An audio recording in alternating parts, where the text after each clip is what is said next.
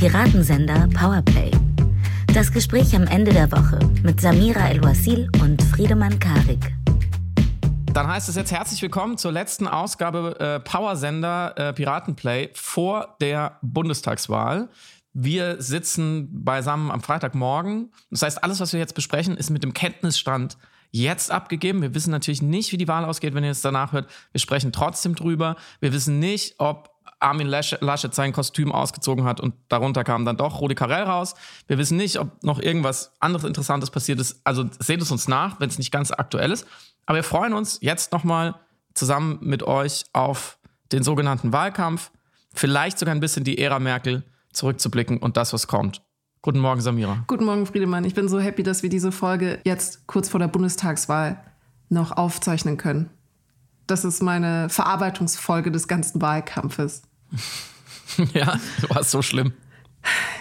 Wie ich, fandst du nicht? War das nicht? war das nicht ein katastrophaler Wahlkampf in Anbetracht der Themen, die wir alle besprechen, permanent, in Anbetracht der Probleme, über die wir uns Gedanken machen? Es ist eine gute Frage, sagen wir es mal so, ich nehme wahr, dass der Wahlkampf gerne bewertet wird dieser Tage. Also der wurde schon die ganze Zeit bewertet, aber jetzt natürlich gegen Ende ähm, der Phase sagen viele Leute, ja, dann, der war sehr langweilig zum Beispiel. Oder sie sagen, wie du, der war katastrophal. Oder die sagen, was ich jetzt auch schon gesagt habe, der hat ähm, die wirklich wichtigen Themen komplett ausgespart. Da werden wir jetzt auch in der Stunde drüber reden. Ich, ich finde aber nicht das eine Wort, weil Vielleicht musst du mir ganz genau erklären, was du mit katastrophal meinst, weil ich finde ihn, nur das noch, ich fand ihn nicht langweilig. Es ist schon enorm viel passiert, allein dadurch, dass die Wirklichkeit dann zum Beispiel in, in äh, Personifizierung der Flut oder durch ähm, diese Afghanistan-Nummer dann doch sehr stark eingebrochen ist. Ich glaube, es wurde nur nicht adäquat verhandelt. Mhm. Oder was meinst du mit katastrophal? Ja, es wurde, ich glaube, äh, das ist mein genaues Problem. Nicht, die, nicht nur die Nichtverhandlungen, die teilweise äh, Selbstumkreisung der wahlkampftypischen Wahlkampfphänomene und Problematiken, die man hat, also Betrachtung mhm. der Performance, Betrachtung der Ästhetiken, Betrachtung der Selbstbehauptung in Dialogsituationen, Präsentationen, Inszenierungen, die dann so sehr wegging von dem, was wir eigentlich besprechen und abbilden sollten innerhalb einer Wahlkampfsituation, in der es ja darum geht, dass Parteien präsentieren, was sie bereit sind für die Gesellschaft und für das Land, für unsere kommende Zukunft äh, zu tun. Und mhm. all das erfolgte immer nur indirekt. Man konnte immer nur über Bande nachvollziehen, wofür Kandidaten stehen, indem wir betrachten, wie sie sich in Stresssituationen, Stichwort NRW, verhalten oder wie sie sich in Dialogsituationen behaupten. Anstatt dass wir tatsächlich in den Inhalt selbst reingehen und anstatt dass wir genau dort festnageln, wo sie uns eine Antwort versagen, wie jetzt genau der Umgang sein soll, Punkt, äh, mhm. Stichwort Klimakrise, Stichwort ökonomische Verhältnisse, ähm, die mir einfach gefehlt hat. Und äh, Bernard Perks, wir hatten ihn ja gerade besprochen, hat eben einen sehr guten Artikel dazu in der Zeit veröffentlicht heute. Und der hat mir nochmal vor Augen geführt, wie, selbst, wie sehr ich selbst auch auf diese Wahlkampfsemantik und Wahlkampfrituale reingefallen bin, weil ich mich auch natürlich mit aufgeregt habe über einen Armin Laschet, der in eine, äh, ein Krisengebiet mit den edlen Büroschuhen reingeht oder ein mhm. Volker Bouffier, der die ganze Zeit Saskia Esken ähm, bei Anne Will unterbricht und äh, keine, keinen Anstand, keinen Dialoganstand an den Tag legt und lauter andere Nebenschauplätze, die aber eigentlich so profan und so trivial sind in Anbetracht der Herausforderungen, die wir mhm. gerade haben, nämlich eben den menschengemachten Klimawandel, die Klimakrise. Und katastrophal meint, dass in Interaktion zwischen ähm, politischen Akteuren und der medialen Abbildung eine Art äh, Vertrivialisierung eines der größten Menschheitsherausforderungen entstanden ist, mhm. die dazu geführt hat, dass wir uns die ganze Zeit eher mit kleinen, nischigen, bürokratischen Problemen auseinandersetzen, wie eben sprichwörtliche Pendlerpauschale etc., als das gesamte Bild, das gesamte Problem wahrnehmen zu müssen. Und wir haben, glaube ich, dankbar uns in diese ähm, Stellvertreter ähm, Erregungsangebote hineingeflüchtet, wir als Rezipienten, aber mhm. auch wir als Medienschaffende, um ein bisschen etwas aus diesem Wahlkampf rauszubekommen, um etwas zu extrapolieren, an dem wir uns reiben können und an dem wir spüren können, welche politische Richtung wir für uns für vertretbar halten, um uns nicht mit dem existenzielleren Problem auseinandersetzen zu müssen. Und das wird mir heute am Freitag, zwei Tage vor der Bundestagswahl, so gewahr. Äh, wenn wir immer noch die Situation haben, dass Parteien von einem moderaten Umgang, zum Beispiel wenn Olaf Scholz das mhm. Wort moderat in den Mund nimmt, äh, spricht, alle Parteien das Klimaziel nach wie vor verfehlen werden, auch die Grünen mit 1,8 Grad de facto, die sie zu erreichen bereit sind, aber die 1,5 nicht einhalten werden, so wie zumindest ihr Programm es gerade anbietet. Und das ist einfach eine ganz große Ernüchterung bei mir, eine, eine, eine glückselige Freude, dass der dass die Bundestagswahl am Sonntag dann vorbei sein wird und dann die große Hoffnung, dass wir dann aber in die politische Verhandlung hineingehen. Das meine ich mit katastrophal. Ja. Du hast mir zum Schluss äh, deines Vortrags gerade nochmal dermaßen pessimistisch einen mitgegeben, weil ich nämlich nicht glaube, dass wir nach der Wahl in die, in die wahre Verhandlung gehen. Aber darüber sprechen wir gleich noch, was nach Sonntag passiert. Hm Jetzt waren wir schon knietief in der Nichtverhandlung der Klimakrise und viele Menschen, die sich wie du daran stören, an diesem Niveau und an dieser Diskrepanz zwischen physikalischer Wirklichkeit, wissenschaftlichen Projektionen und politischem Diskurs, also diese, diese eklatante Kluft zwischen der Planet geht gerade kaputt und wir sprechen über Spritpreise, den lasten ja viele, viele äh, Menschen, die, die ein ähnliches Problem haben, vor allem auch den Medien an. Was ich interessant finde, ich weiß, ich weiß nicht, ob es endgültig stimmt, aber ich finde es interessant, mal durchzudenken, weil es normalerweise lastet man ja eine gewisse Unehrlichkeit oder eine Themaverfehlung eher den PolitikerInnen an. Und ich glaube, in den letzten Wochen und Monaten haben wir gesehen, gerade dadurch, dass sie sehr viel Zeit hatten zu sprechen, so ein Triell, 90 Minuten, die Wahlarenen, also wir konnten sie sehr viel live auf großer Bühne erleben, dass sie, wenn sie über die Klimakrise und die, die Maßnahmen sprechen sollen, dass sie eher in Richtung Substanz und Problemlösung ziehen. Das war zumindest mein Eindruck und da haben wir auch letzte Woche drüber gesprochen. Oder jetzt äh, jüngstes Beispiel in der sogenannten Schlussrunde gestern Abend im ZDF. PolitikerInnen, die man verdummenderweise nach ihrem individuellen Verzicht fragt, was sie denn tun, ökologisch, um die Klimakrise aufzuhalten, die antworten zwar pflichtschuldig damit, dass sie weniger Fleisch essen oder, oder mehr E-Auto fahren, aber man merkt bei allen, dass sie eigentlich ja wirklich über Politik reden wollen. Zumindest teilweise. Vielleicht noch nicht so tief schürfend, wie wir es gerne hätten, vielleicht mit den falschen Ansätzen. Ich finde das Wort moderat auch ganz furchtbar in dem Zusammenhang. Aber ich glaube, da sind wir uns halbwegs einig, dass es dass man ihnen es nicht primär anlasten kann, sondern dass viele Leute daraus eine Medienkritik machen. Und da würde mich ähm, deine Meinung tatsächlich sehr interessieren. Ist es so, dass gerade auch der öffentlich-rechtliche Politikjournalismus ein enormes Verarbeitungs- und Verständigungsproblem hat, was sich dann daran zeigt, dass die Diskussionen, die Debatten mit den PolitikerInnen so flach bleiben an der Stelle, bürokratisiert, wie du es nennst. Oder glaubt man es den ZuschauerInnen nicht zutrauen zu können? Ist es wirklich so oder verlangen wir da auch zu viel? Das ist eine gute Frage. Ich glaube, ein, also ein Faktor, der auch frei von Parametern äh, Verantwortung oder Schuld ist, ist tatsächlich erstmal die Klimakrise als Darstellungsproblem. Und das wird aber vermischt mit einer redaktionellen Angst, das eben nicht richtig darstellen zu können. Also aus Respekt und aus Wissen darum, wie schwer es ist, über die Klimakrise auf eine Art zu sprechen, die greifbar und verfügbar ist, ähm, intellektuell und emotional, gibt es dann den Versuch, das eben über Umwege erstens irgendwie zu, zu abzubilden, zu verhandeln, zu erfragen. Und diese Umwege führen dann eben zu dieser Verkleinung der Problematik. Es wird in so kleine Einzelprobleme herabgestückelt, ähm, damit es dann handhabbarer mhm. ist, äh, in, einfach zum Beispiel in einem politischen Interview, weil man dann auch mhm. konkret eine Antwort auf diese Frage fordern kann. Es ist ja schwieriger als, äh, was machen Sie jetzt gegen die Klimakrise? Das ist der eine Aspekt. Ich glaube, der andere Aspekt ist, eine unbegründete Angst davor, dass der Zuschauer wegschalten würde, wenn es zu abstrakt, zu klimatheoretisch, zu klimapolitisch werden könnte. Diese Angst teilen sich aber sowohl eben Medienschaffende als auch PolitikerInnen. Also ich glaube, auch PolitikerInnen haben manchmal die Befürchtung, dass das Publikum gelangweilt sein könnte oder einfach verloren wird auf äh, der Strecke, wenn man sich da zu, zu global mhm. zu, ver zu verhält.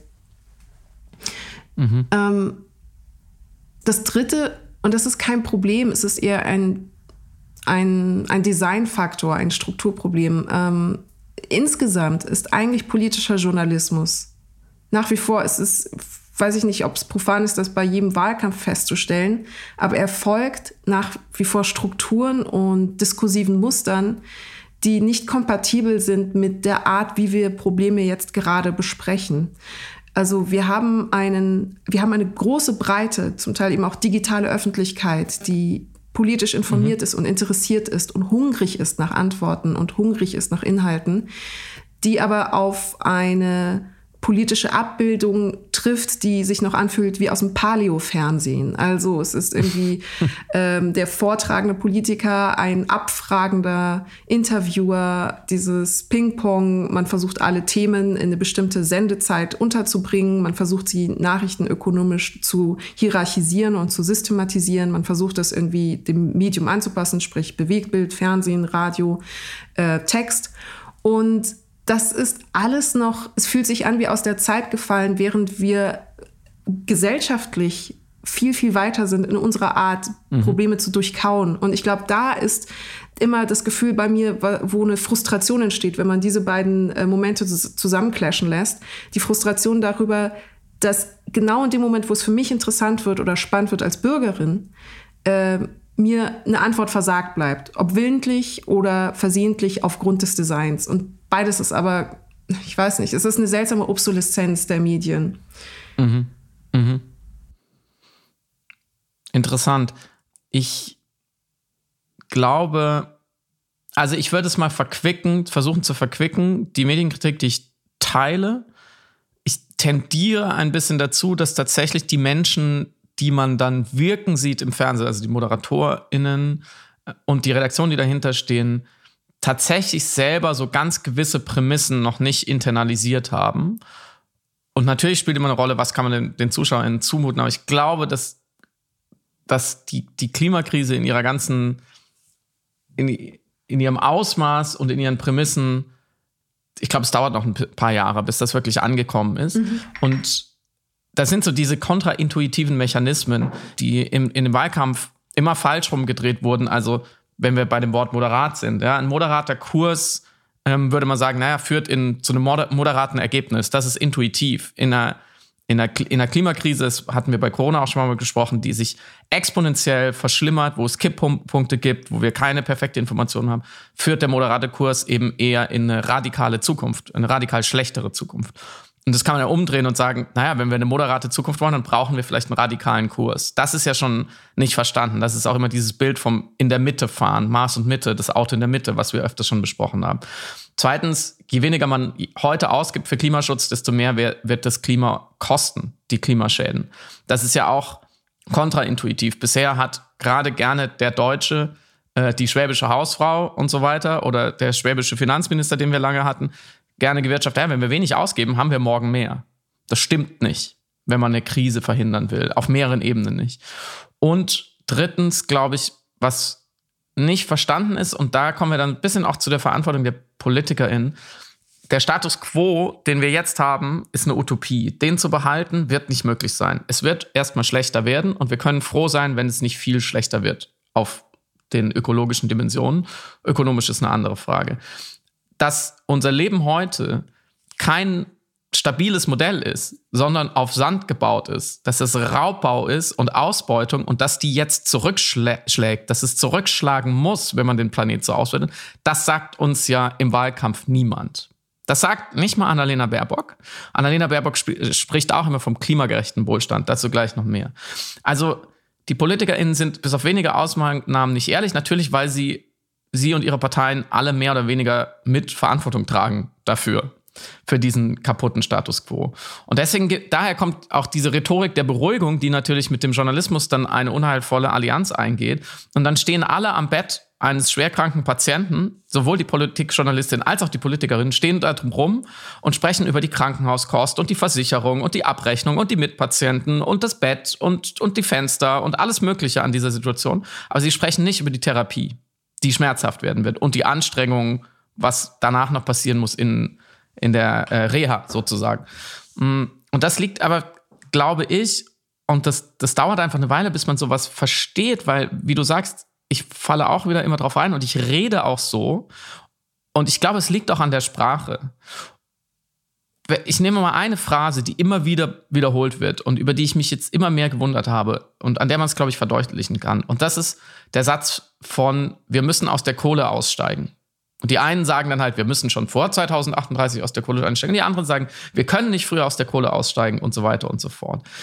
Das ist eine der viel zu harmlosen Phrasen und Mini-Narrative, der Ausbeutung, weil das klingt wie nach einer Urlaubsreise, wo man sagen könnte, so ich steige jetzt hier aus dem Bus aus, ich jetzt ich möchte jetzt hier Sightseeing betreiben und dieser extrem schmutzige Vorgang dahinter, die ganze Luftverpestung, der Raubbau, die zerstörten Dörfer, nichts davon schwingt auch nur mit. Man müsste also mindestens sagen, wir, wir dürfen die Luft nicht mehr mit Kohle verschmutzen. Oder man kann es noch größer fassen, wir, wir dürfen nicht das Klima zerstören mit der schmutzigsten Energiegewinnung, die es überhaupt nur gibt. Und auch da haben zum Beispiel die Grünen und die Linke, die ja zu Recht dafür gelobt werden, dass sie vielleicht früher aus der Kohle raus wollten, sprachlich narrativ keinen Schritt nach vorne gemacht. Und wenn man die ganze Zeit in der Sprache der Gegner, der Reaktion, der Konservativen, der Verhinderer spricht, dann verlieren die eigenen Argumente auch an Energie. Und deswegen glaube ich, das ist ein Grund von vielen, das ist jetzt ein ganz anderes Thema. Das ist ein Grund von vielen, warum Annalena Baerbock mit oft sehr guten Argumenten nicht durchdringt. Weil ihre Sprache ist die gleiche wie die von Olaf Scholz und von Armin Laschet mit, mit geringsten Unterschieden. Deswegen nervt mich auch die, dieses Motto wie der klimagerechte Wohlstand, weil das ist meiner, meiner Meinung nach eine Fabel. Das ist ein Märchen. Es wird keinen klimagerechten Wohlstand geben. Es wird große Veränderungen geben. Und wenn wir froh sind, kriegen wir es halbwegs klimaneutral möglichst bald hin und dann schauen wir mal weiter. Alles andere ist Hokuspokus. Genauso wie Laschets äh, Oxymoron klimaneutrales Industrieland. Wir werden, es gibt kein klimaneutrales Industrieland. Ja, das sind ja alles schon wieder so Mini-Märchen. Das 1,5 Grad Ziel wäre dann der nächste Punkt. Das ist ja kein Ziel, sondern es ist Katastrophenbegrenzung. Das ist ein fauler Kompromiss. Äh, Grenze wäre so der mindeste Begriff. Ähm, weiter geht es schon, der, der Begriff Klimaschutz ist ja schon irreführend. Eckert von Hirschhausen weist immer wieder darauf hin, zum Beispiel, dass es eigentlich darum geht, die Menschen zu schützen oder die Menschheit zu retten. So, und so könnte man ewig weitermachen. Der, der einzige Spitzenpolitiker, bei dem mir auffällt, dass er manchmal reinen Wein einschenkt und auch sprachlich versucht, einen Schritt weiterzukommen, ist Robert Habeck tatsächlich, der ähm, zum Beispiel live zugibt im Fernsehen, dass es erstmal schlimmer wird und dann besser. Ähm, und der nicht so viel verspricht von Dingen, die er nicht einhalten kann. Und du hast völlig recht, wir lassen uns natürlich gerne darauf ein. Und ich glaube immer noch, dass der deutsche Volkssport nicht Fußball ist, ähm, sondern Verdrängung.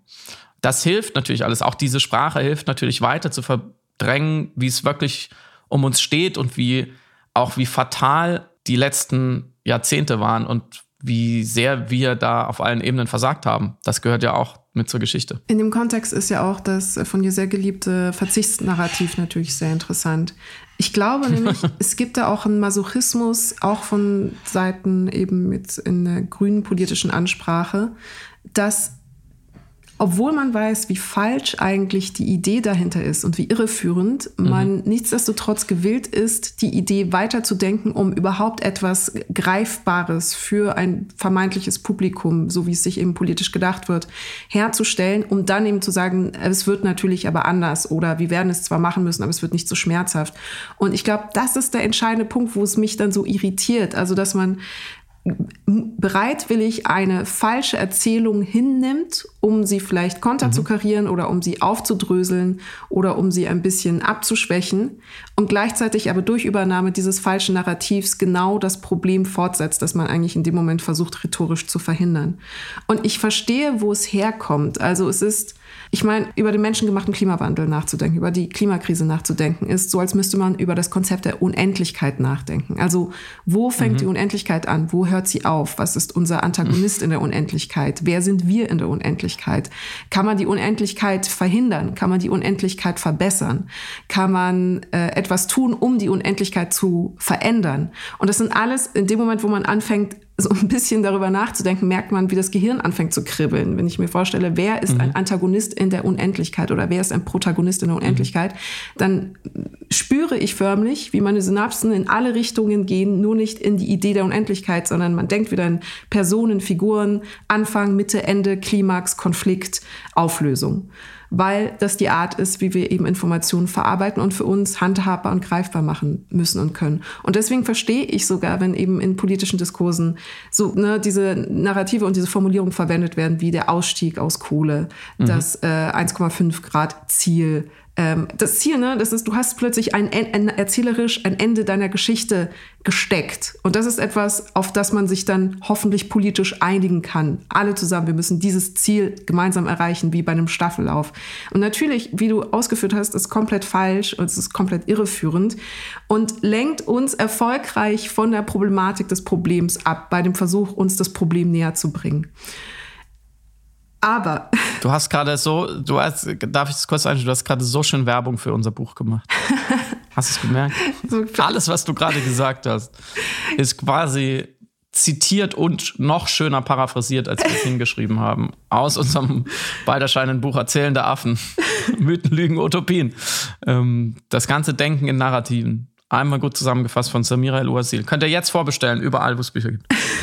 wir, genau, wir haben äh, das äh, eben, deswegen treibt es mich auch um und deswegen ähm, konnte ich das jetzt dann auch hier nochmal kurz abrufen. Wir hatten, haben natürlich ein, ein, Kapitel, was sich genau diesem Thema widmet und deswegen treibt es mich natürlich persönlich umso mehr um weil ich es auch an mir versucht habe zu testen, selbstverständlich. Also wie wirken Phrasen, bestimmte Sätze auf mich? Welche Bilder setzen sie frei? Welche Mobilisierungen setzen sie bei mir in Gang? Oder habe ich das Gefühl, dass sie mich plötzlich betäuben und ähm, mhm. mich in ein inneres Phlegma äh, flüchten lassen? Oder habe ich das Gefühl, dass sie mich eben von dem eigentlichen Problem ablenken?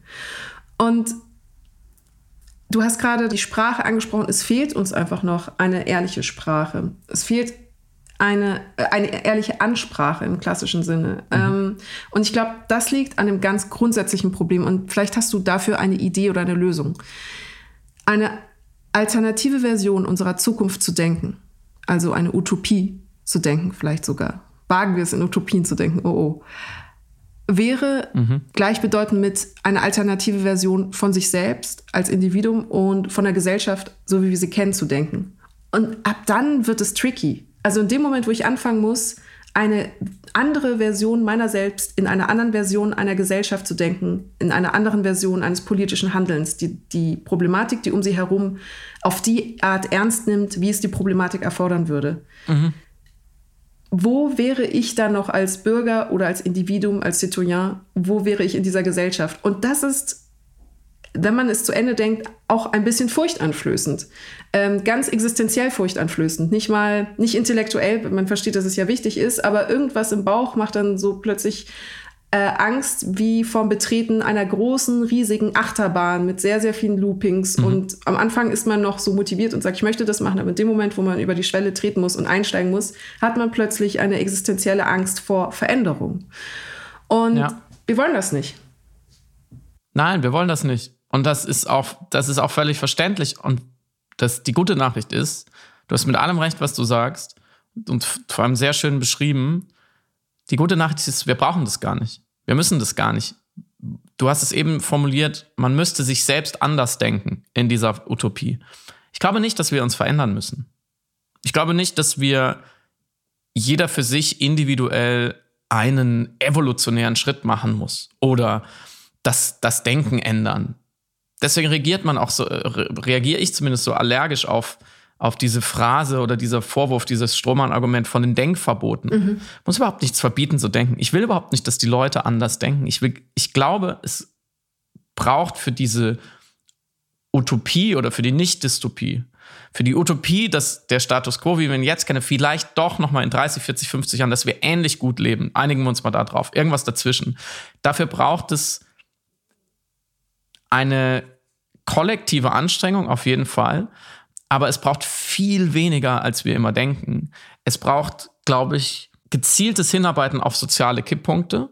Wir müssen so schnell wie möglich durch zivilgesellschaftliches Engagement, ja, auf die Straße gehen, sich engagieren, in Parteien gehen, die richtigen Parteien wählen und so weiter und so fort. Aber das mal zehn, als es jetzt ist, müssen wir so schnell wie möglich auf diese sozialen Kipppunkte hinarbeiten, die uns ja allen völlig klar sind, dass wie zum Beispiel beim Atomausstieg oder bei der Ehe für alle, wo in einer gewissen Weise epochale, lange verhinderte, ganz völlig kinderleicht verständliche gute Dinge passieren, eine Minderheit die Mehrheit schubst. Wir brauchen gar keine Mehrheit. Wir brauchen keine 40 Millionen auf den Straßen. Da haben wir über die 3,5 Prozent Studie und Regel schon öfters gesprochen. Aber wir brauchen mehr als jetzt. Und ich glaube, dazu müssen wir uns nicht verändern. Ich glaube, dazu müssen wir uns verbünden. Und das wird auch passieren. Die Frage ist nur, Wann?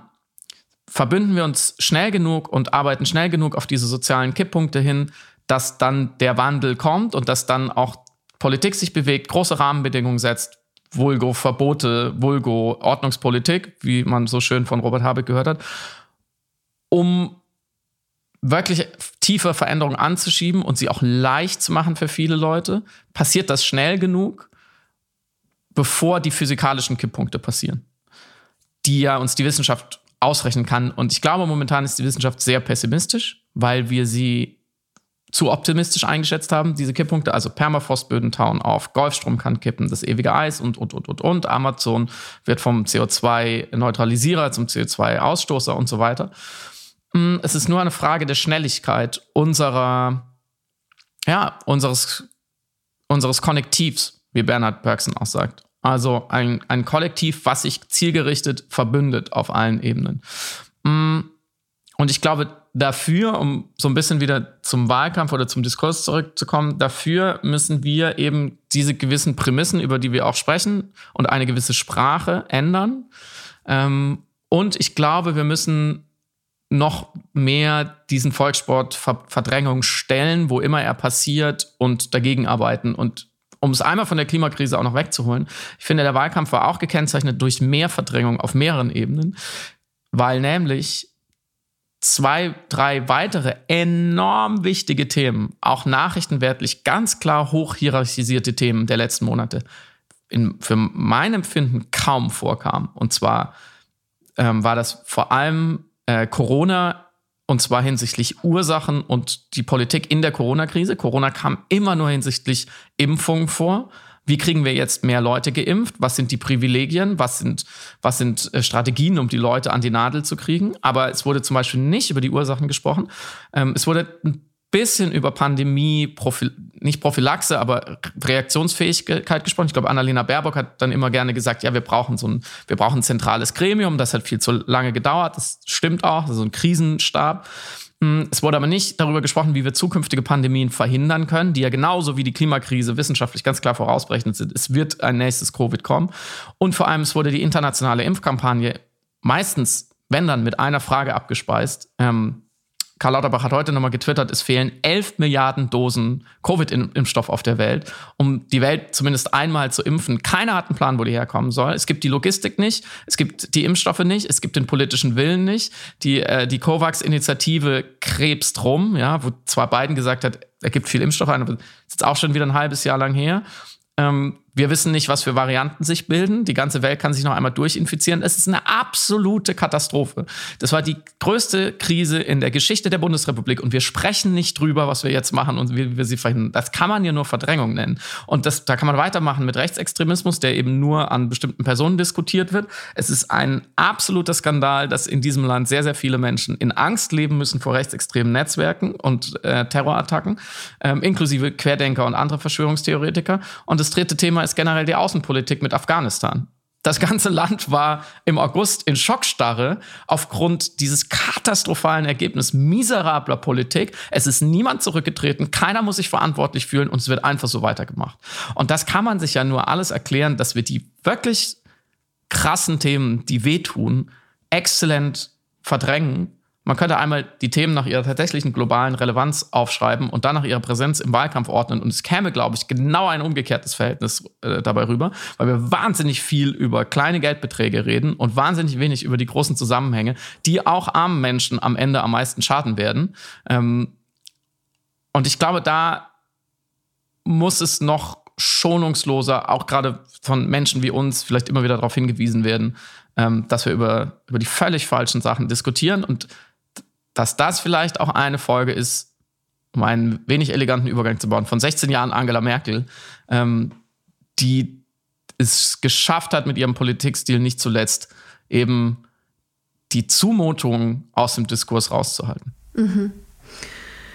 Was, äh, ich weiß nicht, ich wollte, ich, ich, wollte dich jetzt nicht dazu zwingen, über Angela Merkel zu reden, aber es passte gerade so schön. Nein, wir können auch sehr gerne vor allem über die äh, Rückschaufehler, die wir gerade überall kommentierenderweise sehen und wahrnehmen, also diese seltsame Merkel-Melancholie, die sich überall ähm, oh ja. hörbar macht, sprechen. Das ist wirklich ein interessantes Phänomen.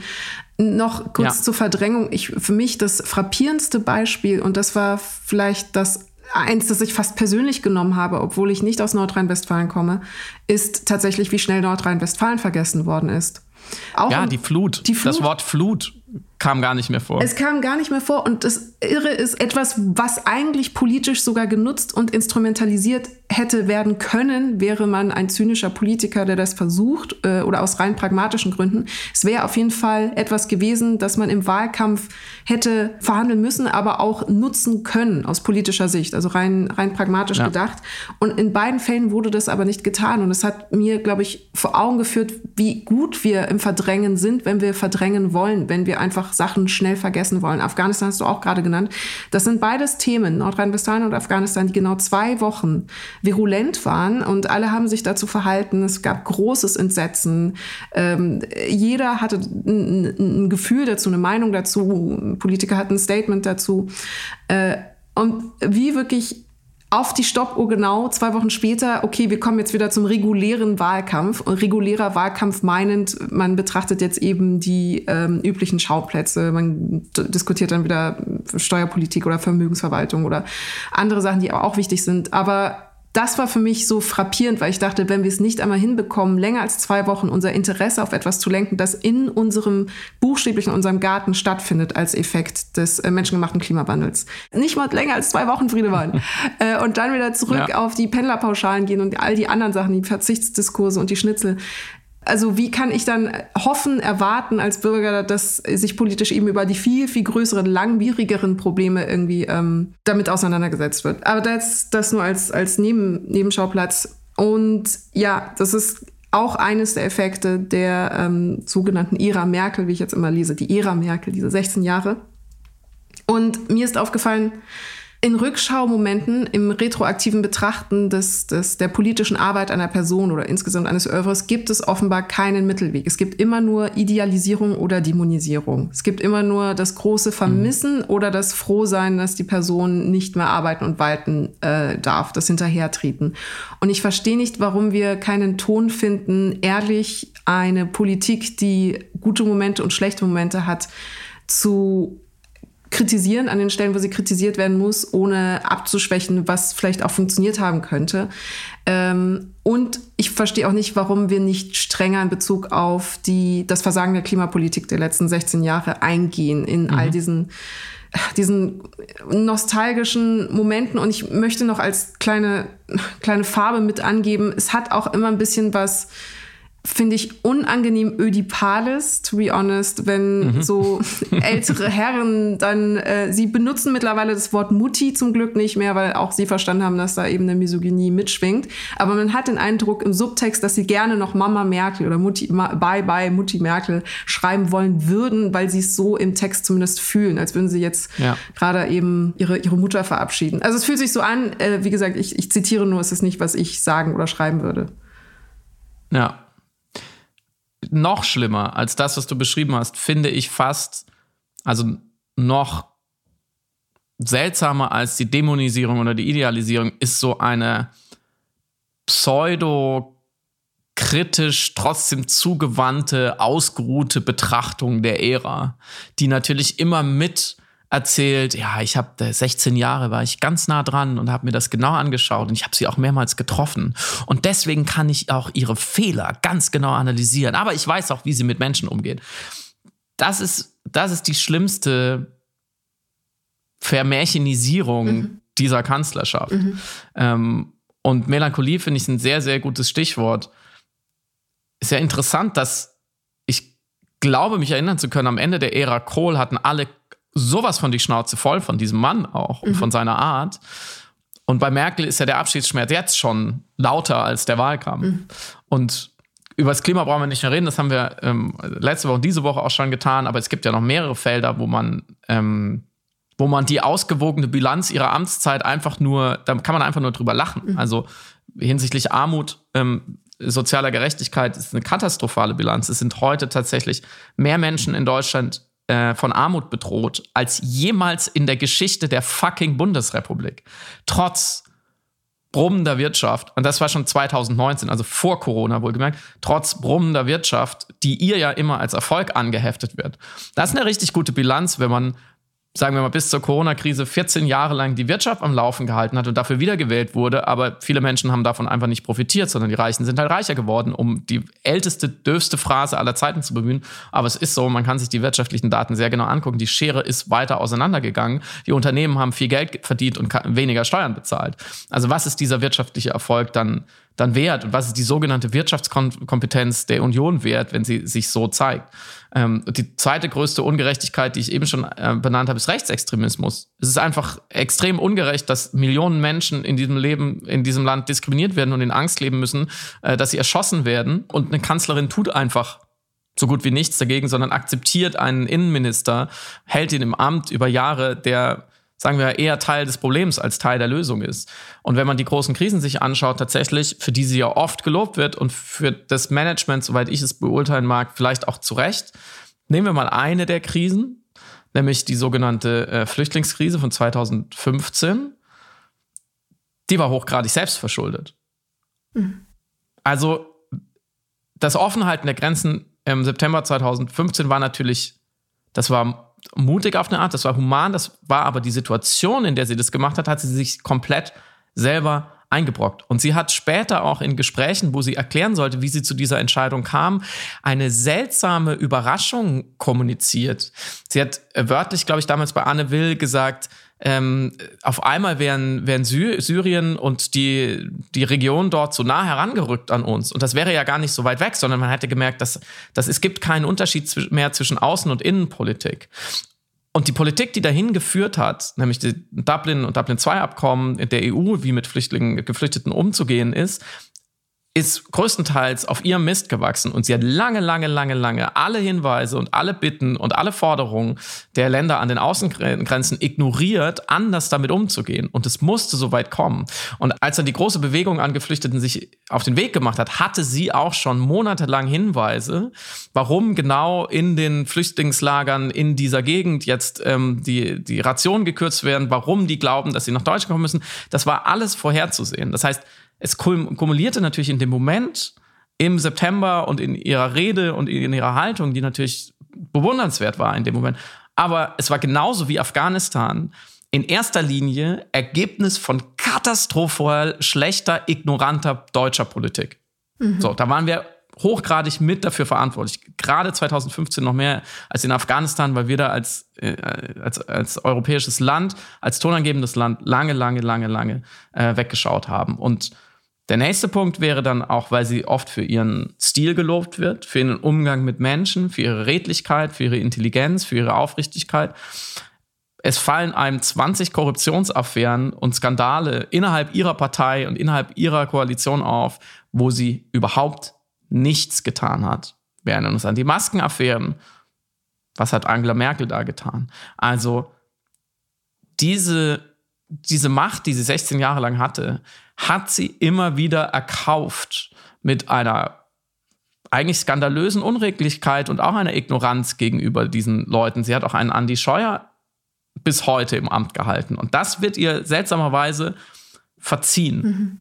Ich sage jetzt noch ähm, einmal Verdrängung. Ich glaube, das ist, äh, was du sagst, auch, auch auf eine Art vielleicht ein ödipaler Moment, dass man, dass man der Mutterfigur, wenn man sie einmal akzeptiert hat und einmal ihre Sorge um die Nation und die Gesellschaft ähm, so internalisiert hat, dass man dann keine Kritik mehr ähm, äußern kann, zumindest nicht an den Stellen, wo es wirklich wehtun würde. Und ich glaube, dass tatsächlich dagegen, gegen diesen, seltsame, gegen diesen seltsamen Stillstand auch nur eins hilft, nämlich Opposition. Die Union muss schnellstens in die Opposition, Merkel ist sowieso weg und dann kann es da eine Erneuerung geben, vor allem auch eine moralische Erneuerung.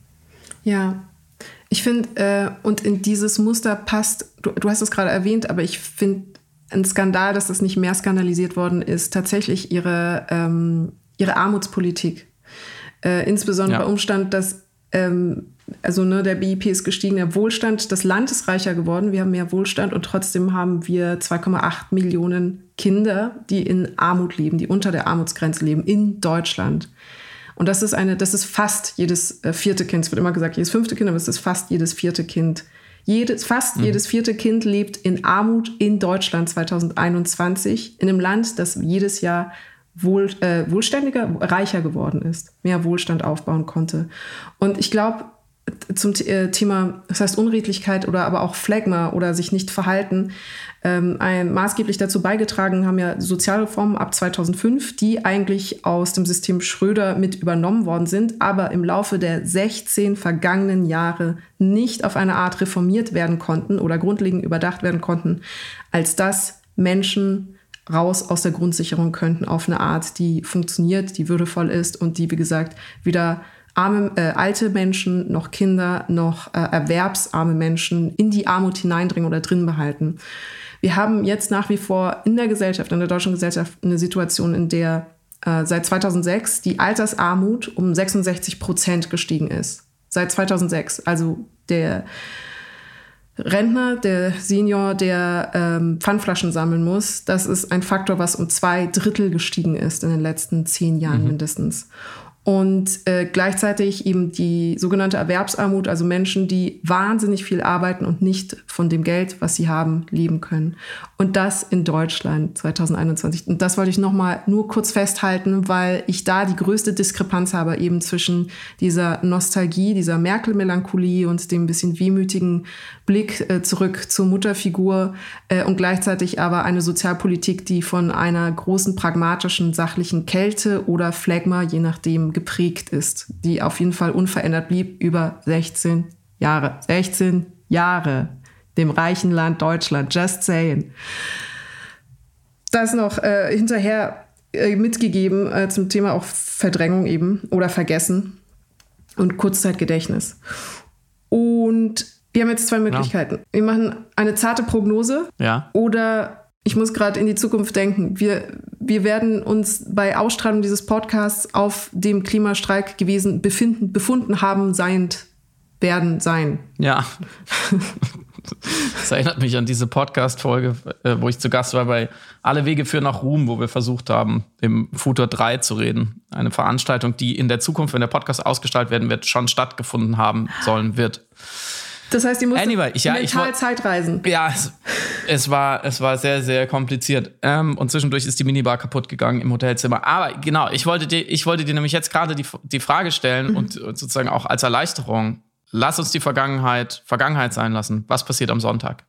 Okay, nach vier Staffeln Angela, was passiert am. Ich habe, Friedemann, ich habe überhaupt keine Ahnung. Ich vertraue den Zahlen nicht mehr. Ich weiß, dass es einen sehr hohen Briefwahlanteil ja. gab. Das heißt, einige Entscheidungen sind ja jetzt schon eh getroffen, während wir hier spekulierenderweise sitzen. Aber ich habe wirklich überhaupt keine Ahnung, kein Gefühl, kein gar nichts. Wie ist das bei dir? Ja, ich finde es wichtig, dass du als erstmal setzt, dass man den Zahlen nicht vertrauen kann. Ich glaube auch, das hört man ja auch aus der Szene der Demoskopinnen, dieses Jahr ist es so schwer wie noch nie. Ja. Wenige Prozentpunkte, die immer in der Fehlertoleranz liegen, können großen Unterschied machen. Was das an Mandaten heißt, weiß man ja dann auch immer noch nicht, weil man nicht weiß, sicher weiß, ob die Linke reinkommt. Auch mit der CSU und der 5%-Hürde und den Überhangmandaten kann sich der Bundestag aufblähen. Das verschiebt wieder die Kräfteverhältnisse. Ähm, und dann die nächste Stufe der Unsicherheit ist ja, selbst wenn man jetzt ungefähr wüsste, wer wie viele Sitze bekommt, dann kommen die Koalitionsverhandlungen, die offen sind. Ich glaube, da zeichnen sich bestimmte Muster ab, aber ich finde es auch ziemlich müßig, darüber jetzt ähm, zu spekulieren. Ich glaube, im Großen, was ich, ich würde sagen, das würde ich mir zutrauen. Als Turbo-Optimist bin ich dennoch pessimistisch, weil ich glaube, die Beharrungskräfte der Deutschen unterschätzt man immer wieder. Die Union wird nicht so schlecht abschneiden, wie sie jetzt dasteht. Das kann ich mir kaum vorstellen. Ähm, es wird ein Kopf-an-Kopf-Rennen mit der SPD. Mhm. Die, ähm, ich glaube, die Grünen werden Dritte, hoffentlich mit ordentlichem Abstand zu FDP und AfD, die leider wieder dabei sein wird. Damit müssen wir, haben wir uns, glaube ich, jetzt auch schon abgefunden. Und bei der Linken, so viel darf ich auch sagen, wird es knapp, aber ich wünsche mir natürlich eine linke, wirklich linke Partei im Bundestag. Aber ich glaube, es wird knapp, weil viele noch im letzten Moment zur SPD tendieren werden, um eine konservative Regierungsbeteiligung zu verhindern. Und dann läuft es vielleicht auf eine Ampel hinaus, siehe Anne Will von Sonntag, wo Habeck mit Linter geflirtet hat, wie äh, im Roxys an der Bar nachts um halb zwei, über zwei Prosecco. Ähm, und das, das, Kunststück geschafft hat, ihn einerseits inhaltlich immer wieder zu zerlegen und ihm andererseits das Gefühl zu geben, sie wären beste Freunde. Das war wirklich interessant. Und das war sicherlich nicht ohne Strategie. Mm.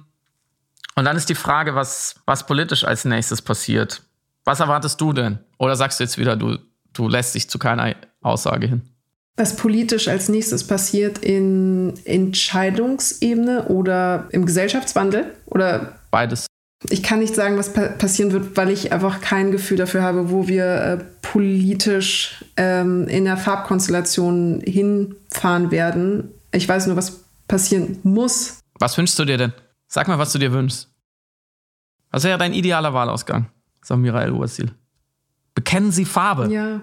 Frau El-Wasil.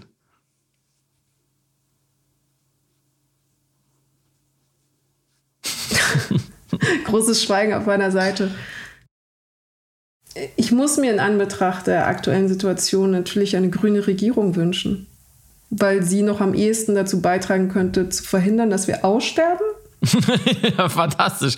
Da ist die Ehrlichkeit, die wir angeprangert haben. Ja, ich habe äh, dieses Jahr zum ersten Mal auch ähm, mich entschlossen, äh, öffentlich zu sagen, was ich wähle. Mhm. Also auch so auf Instagram und so. Ähm, und ich sage es auch natürlich auch hier, ich wähle die Grünen dieses Mal. Ähm, ich glaube, hier muss ich nicht mehr erklären, warum. Deswegen, logischerweise, kann man ja auch dranhängen, dass ich mir ein möglichst gutes Ergebnis für die Grünen wünsche. Und ich hätte mir tatsächlich auch eine grüne Bundeskanzlerin sehr gut vorstellen können, wenn nicht gewünscht. Aber das wird ja jetzt nicht passieren und alles weitere ist schwer zu sagen. Wir können ja verschiedene Prioritäten abstecken. Ich glaube, meine erste Priorität ist tatsächlich momentan. Jetzt machen wir uns mal blank. Ja? Meine erste Priorität momentan ist wenn ich nur einen Wunsch hätte, dann würde ich sagen, die Union muss in die Opposition. Und du? Mhm. Das, ja, das ist, ein, das ist eine gute Idee. Wenn ich einen Wunsch frei hätte, dann wünsche ich mir Robert H. zurück. Es tut mir leid. was, was, für ein, was für ein okay. mieser Abschluss. Was für eine miese Aussage. Es das macht nichts. Ich fühle mich wie eine Verräterin. Da, das ist völlig in Ordnung. Ich finde es gut, weil wir können nicht immer Ehrlichkeit fordern und dann selber nicht ehrlich sein. Ich verstehe dich. Ich glaube, Robert Habeck wird in den Koalitionsverhandlungen eine große Rolle spielen, mhm. weil er das klug vorbereitet und weil ich glaube auch, dass äh, Annalena Baerbock eine Pause braucht. Das meine ich genauso, wie ich sage. Ich glaube, nach so einem Wahlkampf ähm, ist, ist man froh, ist jeder Mensch froh, wenn er erstmal eins zurücktreten kann. Ja, da, da darf man optimistisch sein. Ich würde noch ich würde noch einmal ähm, hinweisen wollen, auch weil heute Freitag ist, der 24. September. Wenn wir ehrlich sind, und ich habe es gerade eben auf Twitter schon mal geschrieben, sorry für die Doppelung, aber es ist wichtig. Wenn wir ehrlich sind, wissen wir alle ungefähr, wie es weitergeht, nämlich egal, welche Konstellation es geben wird. Selbst mit Rot-Grün oder Rot-Rot-Grün, glaube ich, gibt es erstmal noch ein klimapolitisches Hängen und Würgen. Ich glaube nicht daran, dass unter einem Kanzler Olaf Scholz mit dieser SPD wirklich echte Veränderungen angestoßen wird. Gleichzeitig vernebelt der Verzichtsdiskurs weiter unseren Blick. Es gibt Rückzugs- und Verteilungskämpfe. Es wird zäh. So, es wird mehr passieren als zuletzt, aber es wird zäh. Gleichzeitig steigt ja das Engagement auf vielen Ebenen. Es gibt, glaube ich, in diesem Land, das macht man sich oft nicht bewusst, gibt es sehr, sehr viele Leute, die die Schnauze voll haben in dieser Hinsicht. Und es werden heute viele Leute davon auf die Straße gehen. Fridays for Future wird wieder da sein wenn Corona jetzt halbwegs im Griff ist. Und auf der anderen Seite, damit muss man auch leider rechnen, es wird weiter extreme Ereignisse geben. Es wird Fluten und Feuer und Brände geben. Und jedes Mal, mit jedem weggeschwemmten Haus und mit jedem abgebrannten Baum wird ein Mensch mehr verstehen, was eigentlich los ist. Das heißt, diese sozialen Kipppunkte, von denen wir immer reden, die werden wir schon erreichen. So, nur ist, wie gesagt, die Frage, wann. Und ich glaube, dass man jetzt, wenn der Wahlkampf vorbei ist und gewählt ist und es beginnen die Koalitionsverhandlungen, ist auch, das ist die gute Nachricht oder die, die hoffnungsvolle Botschaft oder auch die beruhigende Botschaft. Wir alle können uns ein Stück weit wieder von der sogenannten großen Politik auch absentieren und abgrenzen und wieder neu fragen, ja, was kann ich denn eigentlich machen? Und damit meine ich nicht im Bioladen einkaufen, sondern was kann ich durch politisches Engagement machen? Wo gehe ich auf die Straße? Wie verbinde ich mich und verbinde ich mich? Und was dann genau welcher Robert, Annalena, Olaf oder wer auch immer in den nächsten Monaten ausbaldowert, okay, das können wir jetzt nicht mehr so direkt beeinflussen. Und das finde ich auch irgendwie ganz gut, weil ich weiß nicht, wie es dir geht, aber ich bin auch sehr erschöpft von diesen letzten Monaten. Ich bin sehr gespannt, wenn wir uns nächsten Freitag wieder hören. ich ich habe Angst. Ich habe auch ein bisschen Angst. Hast du nicht auch Angst vor Sonntag? Ganz ehrlich, jetzt lass es noch, lass es noch fünf Minuten Einblick in deine Psyche bekommen. Ich habe wahnsinnige Angst vor Sonntag. Ich habe Angst, dass Laschet Kanzler wird. Das ist eine ernsthafte ja. Befürchtung, die ich habe. Und das das bereitet mir Sorgen. Also aus so vielen Gründen. Mal, mal alles Klimapolitische weggedacht, mal die großen Jahrhundertaufgaben weggedacht. Aber einfach nur die schiere Vorstellung, dass er jetzt für, vier, für die nächsten vier Jahre alle Kompetenzen in der Hand hält zur äh, Verwaltung dieses Landes zur Verwaltung dieser Regierung, das macht mir extreme Sorge und Angst. Und ich finde es aber nicht unwahrscheinlich, wie gesagt, die Zahlen mal ändern. Ich äh, verlass, kann mich nicht mehr demoskopisch so wirklich auf sie verlassen. Und wir haben auch eine Demografie, die einfach bedingt, zwangsläufig aus mhm. rein demografischen Gründen, die Altersstruktur Deutschland, ähm, die politische Struktur Deutschlands, die aufgrund der Demografie eher zum Konservativen hin tendiert, zur Bewahrung, ähm, was ich soziologisch ja auch nachvollziehen kann, macht ein Laschet nie unwahrscheinlich. Ähm, wenn er auch noch so große Fehler macht, weil einfach die Union die Partei ist einer bestimmten Gruppe von einer großen Gruppe von Menschen ideologisch und warum sage ich ideologisch so komisch? Identitätspolitisch. Ja, ich glaube, das wollte ich zuerst sagen und dann habe ich mich korrigiert und da ist es dann so falsch rausgekommen. Ähm, und das ist eine Realität, der ich mich auch äh, fügen muss. Also, dass äh, unsere Alterskohorte oder unsere äh, Perspektiven auf die Welt demografisch gesprochen, soziologisch gesprochen eben noch eine Minderheit sind, die politisch nicht stark genug sein könnten, um einen Wandel voranzubringen. Und das, äh, wenn ich das realistisch für mich so runterbreche auf äh, reine Zahlenkoordination, dann habe ich natürlich noch mehr Angst. Friedemann Laschet, stell dir das mal vor. Unser Bundeskanzler. Ich möchte nicht weiter darüber. Ich möchte nicht mit, äh, mehr mit, mit dir reden. Dieser Podcast ist beendet an dieser Stelle. Letzte Frage. Wo bist du am Sonntag um zwischen 18 und 24 Uhr? Ich bin im Zug. Darfst du es verraten? Ich habe schon, ich habe bei Briefwahl gewählt oh und oh äh, bin dann im Zug auf dem Weg nach Berlin. Und weiß nicht, was die bessere Strategie ist, ähm, mich darauf rausreden, dass das WLAN so schlecht ist und deswegen konnte ich nicht alles die ganze Zeit live mitverfolgen und dann, wenn ich ankomme, einfach irgendwelche Zahlen um die Ohren gehauen bekommen oder doch versuchen, ganz verzweifelt mit meinem Handy durch die Flure laufend irgendwie noch so jede Zahl getickerterweise sofort abrufen zu können. Auf jeden Fall ins Bordbistro stellen. Für alle Fälle. Wo bist du denn? Ich, ich werde mit äh, sehr guten, engen, empathischen, mir gewogenen FreundInnen etwas sehr Gutes essen und trinken zu Hause und dann versuchen, den Zeitpunkt möglichst weit hinauszuzögern an dem Abend, an dem ich den Fernseher mhm. anschreie. Sehr guter Plan. Mehr verlange ich nicht vom Sonntagabend. Wir hoffen, euch geht es besser jetzt. Euch ging es besser, wenn ihr das gehört habt bei der Demo beim Klimastreik und euch geht es besser am Sonntagabend und am Montagmorgen und wir hören uns, egal was passiert bei dieser Wahl, ganz sicher nächste Woche wieder. Macht's gut, bis dahin. Wir drücken uns allen die Daumen. Schönes Wochenende und schönen Wahlabend. Bis dann.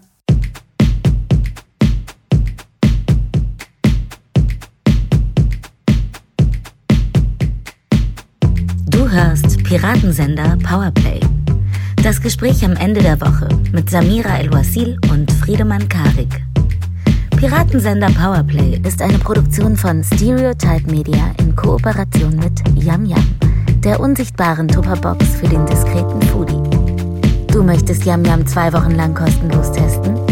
Abonniere diesen Podcast überall und gewinne gutes Korma. Bon Appetit!